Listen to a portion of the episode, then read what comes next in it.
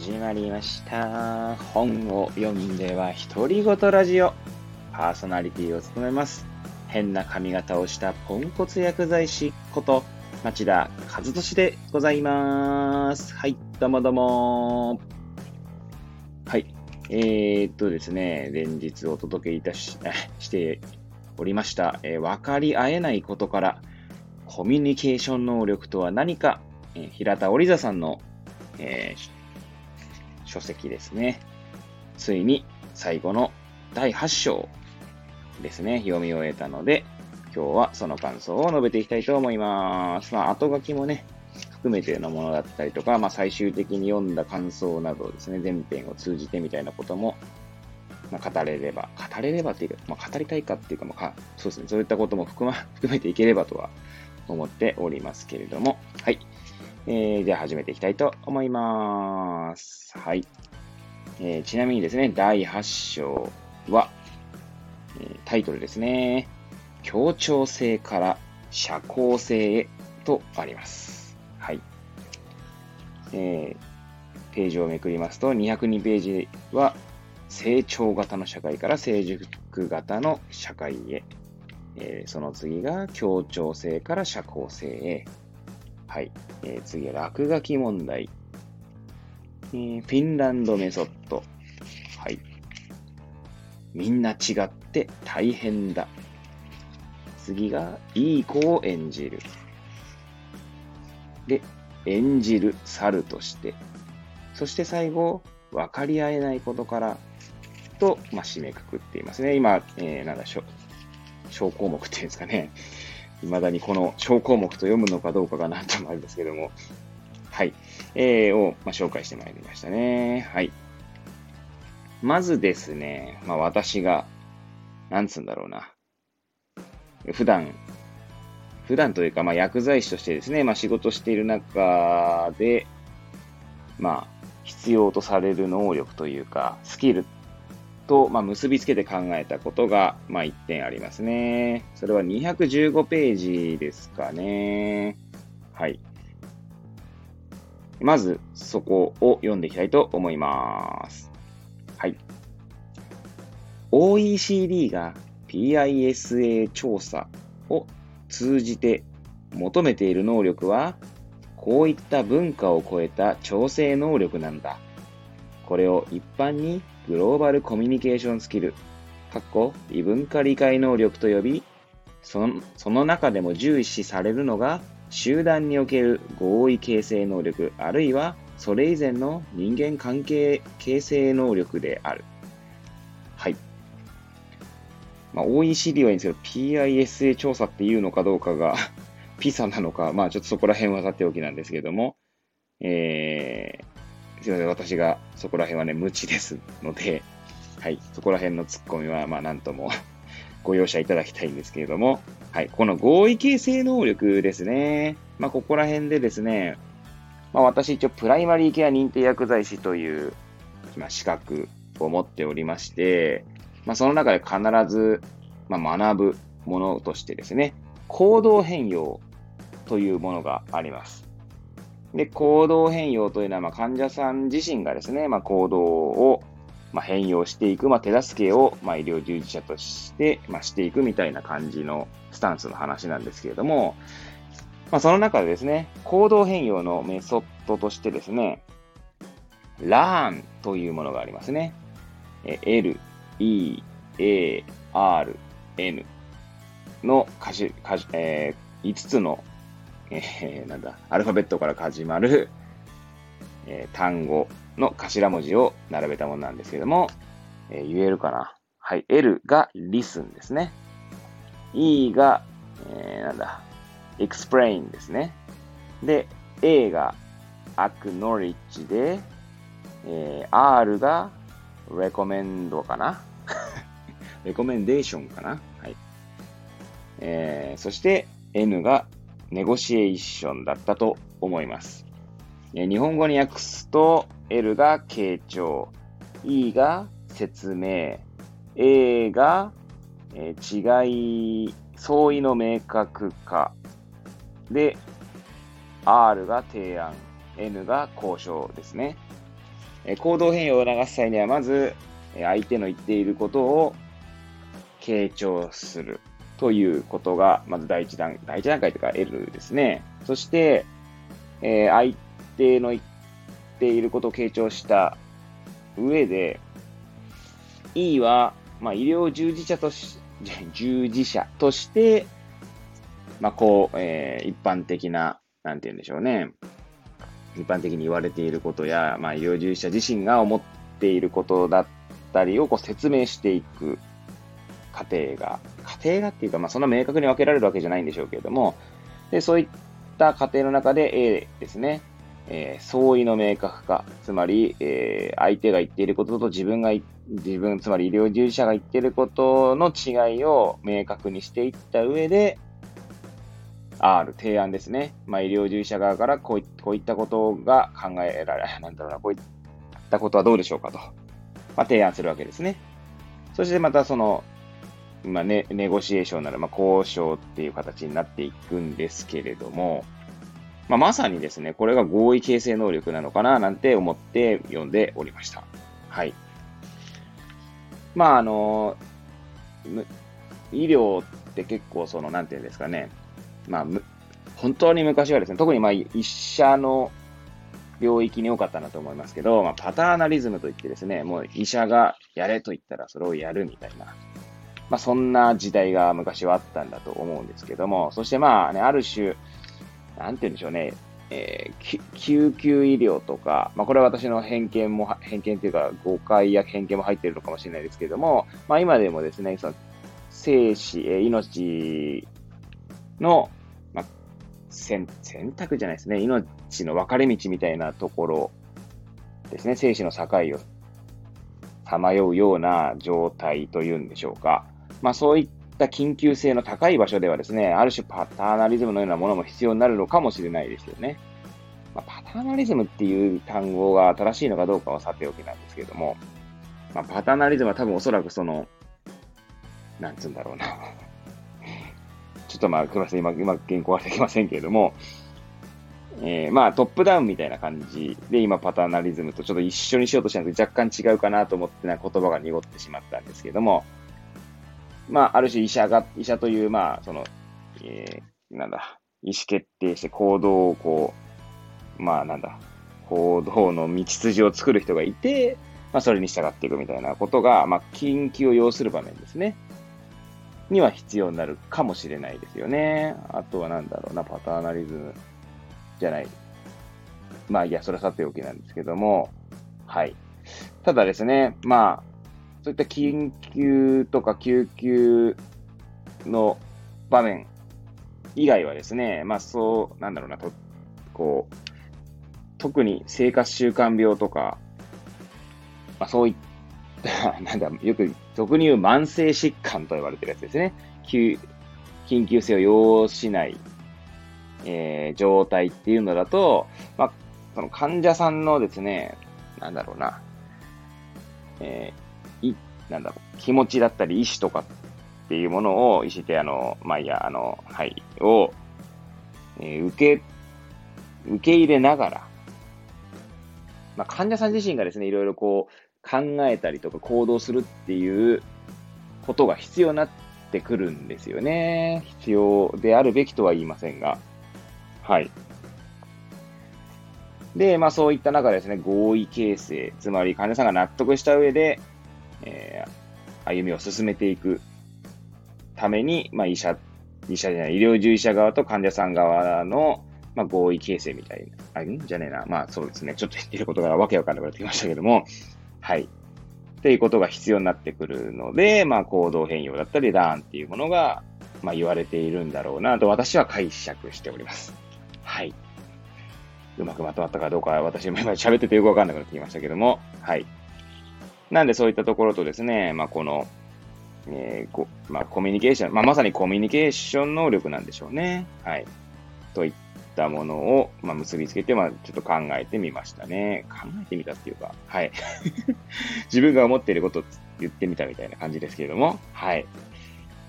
そうですね。そしてですね、続きましてですけど、まあ、いろいろかん、まあ、いろいろつか、まあ私の考えなんてかなり薄っぺらいんですが、ちょっとまあそこで考えさせられたのがですね、続きましてだと216ページかな？はい。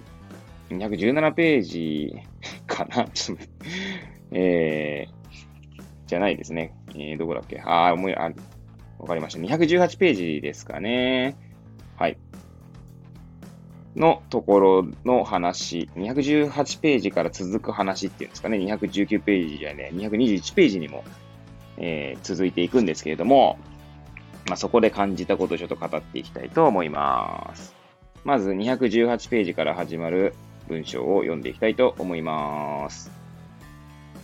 大人は様々な役割を演じ分けながら生きている。夫、妻という役割、父親、母親という役割、会社員という役割、親と同居していれば子供という役割、他にも PTA の役員の役割や、週末はボランティア活動の NPO のメンバーの役割があるかもしれない。私たちは多様な社会的役割を演じながら、かろうじて人生の時間を前に進めていく。えー、続きましてですね、221ページの、えー、一文というか、まあ、一連の流れをですね、ちょっと読んでいきたいと思います。はい。これなん、この方、なんていう文だか、ちょっと、読み方が、まあ、あの、人物名書かれてるんですけど、なんだいや、まあ、ちょっとそこは、さておき、えー、ちょっとそこはちょっと飛ばしておいて読んでいきますね。はい。221ページですね。霊長類学者によれば、今、はしょりました。すいません。ゴリラは、父親になった瞬間に、父親という役割を明らかに演じているという、これが他の霊長類との違いだろうと死は指摘する。しかし、そのゴリラも同時にいくつかの役割を演じ分けることはできない。父親になった瞬間に、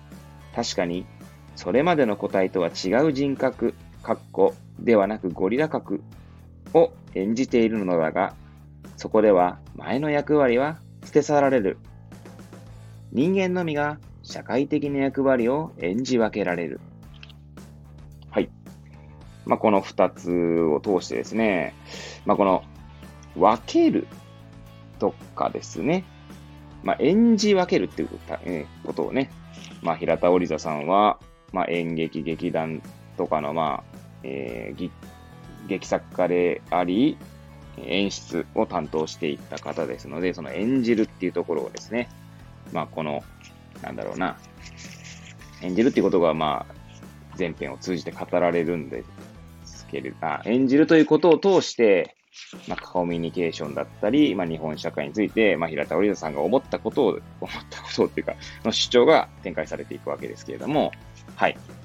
で、私がですね、思っ、まあ、そこの、そういった文章、今言った、引用した文章ですね、を読みながら思ったのがですね、この演じ分けるの、分けるですね。はい。まあ、私自身ですね、えー、なんて言うんだろうな、この、いろいろ本読んでき、いろいろそんな大した量の本読んでるわけじゃないんですけど、まあ、文人というですね、まあ、哲学的概念というんですかね、というものにですね、こう結構、まあ、着目して、えー、それって大切だよなと思って、まあ、自分自身の中でですね、文人という概念をこう、えー、自分の仕事現場に落とし込もうな、かなと思っているので、まあそこが引っかかったというか、引っかかったというかそこが、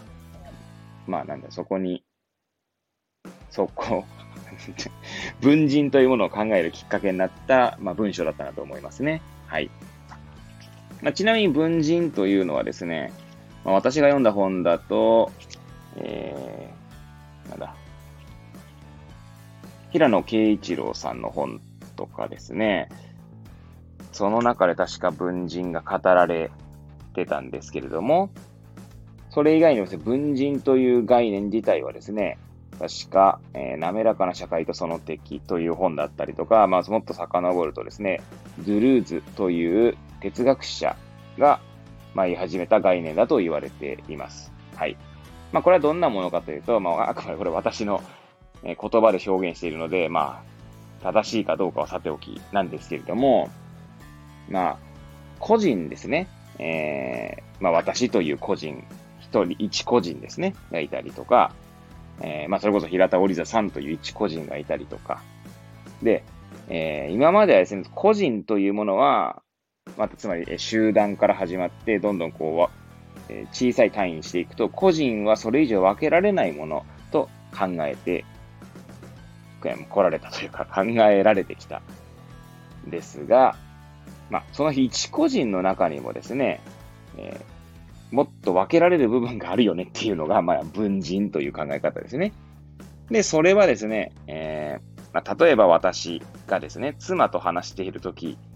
の文人と友人と話している文人っていうのは、あとは子供と話している時の、わた、あ、ごめんなさい。えー、妻と話している時の私、えー、友人と話している時との私、え、子供と話している、子供との関係性の中での私、えー、職場での私っていうのはそれぞれこう、まあ、違うよねってことなんですよね。で、その文、それを一つ一つを文人とするならば、その文人をこう自分の中でですね、まあ、受け入れながらというか、まあ、えー、まあ、生きていくみたいなことが確か文、まあ、平野慶一郎さんの本なんかでは、言われてたと記憶しております。はい。ちょっと記憶記憶が曖昧になってる中での表,、えー、表現へのチャレンジでしたが、はい。で、まあ、あの、どの文人がね、自分の中で心地いいと思うかとかっていうのもそうだ違うよねっていう話も確か、まあ、平野慶一郎さんの本には書かれていたかと思います。はい。で、まあ、まさにですね、この演じ分けるっていうところだったりとか、まあ、今私が読んだことっていうのは、まさに文人の話だなと思って聞いていたんですけれども、まあ、ここにの、今読んだ小項目の中にはですね、えー、ちょっと、少しちょっと読んだところからは、遡る形になるのかな。で、えー、まあ、その子供たちがですね、本当の自分はこんなもん、こんなじゃないみたいな、いう、こう、主張、主張というか、口癖ですかね。はい。えー、それは、まあ、この、不登校だったりとか、引きこもりの子供たちが言うセリフとして、まあそういった本当の自分はこんなじゃないっていう、まあ、ある種、平鳥さんが口癖と言ってますけど、そういったものがあるという、えー、いう文章があるんですね。で、まあ、本当の自分ってなんだ、なんだろうねっていう。私もですね、正直こう、じゃあ本当の自分って何なんだろうなと。まあ、ある種文人ということを考えるのであれば、まあ、それぞれの文人が、まあ、私という一人の個人を作っているのであって、まあ、それが、まあ、ある種本当の自分なのであって、まあ、いろんな自分がいていいっていうふうに考えれば、まあ、ある種気が楽になるっていうか、はい。っていうところはあるのかななんて思っているんですね。で、なんで、まあそういう意味ではですね、この、平田織也さんのこの第8章での言葉を通して言うのであれば、自分の中の様々な文人を、まあ、ある種まとめ上げて、えー、合意形成していく能力みたいなのも必要なのかななんて思いましたね。はい。そしたら、まあ少し気が楽に、気が楽にっていうか、まあリラックスして よそ、心の余裕を持って生きていけるのかななんてことも思ったりはしますね。はい。いや、でもね、これ難しいなと思うのが、えー、ここ、さっき私が読んだ、そのなんか様々な役割を演じ分けながら生きている。大人は様々な役割を演じ分けながら生きているっていうのの続きにですね、えー、じゃあそこをもう一回、ちょっと重複する場面もあるんですけど、読みましょうか。はい。219ページですね。私たちは多様な社会的役割を演じながら、かろうじて人生の時間を前に進めていく。そんなことは皆知っているはずなのに、子供たちには本当の自分を見つけなさいと迫る。ですね。はい。いや、これはよく、まあ私もやっ知らずにやってしまっているとこだなと思うんですけれども、知らずにじゃないですね。まあ、無意識にとかいうか。なあ、そこら辺、ま、大人の価値観と子供のその受け入れる側の価値観とかの違いとかもあるんでしょうけれどもね。いやー、これはなかなか難しいよね。っていうか、まあ、よくは、これ本当の自分を見つけなさいと迫るっていうの以外にもよくあるのが、まあ、夢を見つけましょうみたいな。あ夢を持ちましょうか。はい。夢って必ず持たなきゃいけないのかなって、私自身はですね、まあ、夢を、まあ、抱いて生きてきてですね、まあ、夢破れてきているわけなんですけれども、はい。えー、でもまあ、今ですね、振り返ってみれば、まあ、それで良かったなと。まあ、夢を持ったことで今の自分があるなと思っているので全然いいと思う。まあ、夢を持つこと自体はいいと思うんですけど、それをなんかこう、夢を持ちましょう、夢を持ちましょうみたいな感じで言いすぎるとですね、えー、なんかそれはそれでこう、なんだろう、えー、ある種強、なんだ、強制しているというか、そういった形になってしまうんじゃないかなと。それが生きづらさにつながることもあるのかななんて思っているので、まあ難しいなと思いながら。だそれもこれに同じ、私の中では同じベクトルの話だなと思ってしまいましたね。だから本当の、えー、自分を見つけましょうみたいな まあ確かに本当の自分って何だろうっていうて考えることは必要かもしれないですよ。でも考えてもこんなもん出ないし、ある種その過程で、なんだろう、諦めて受け入れるみたいなっていう側面も必要なのかななんて思ったりもするので、はい。まあなんかね、こう、な難しい。えー、語彙力のなさすぎて申し訳ないですけども、申し訳ないというか、まあそうですね、私、語彙力がないんで、です。ないんです。申し訳ない。申し訳ない。また申し訳ないって言ってしまいましたね。はい。えー、まあ、さておき、はい。えー、難しいなと、まあ、思う、まあ、一文でありました。はい。で、まあね、後書きとかも含めて、一応これを一冊読むことができましたね。はい。で、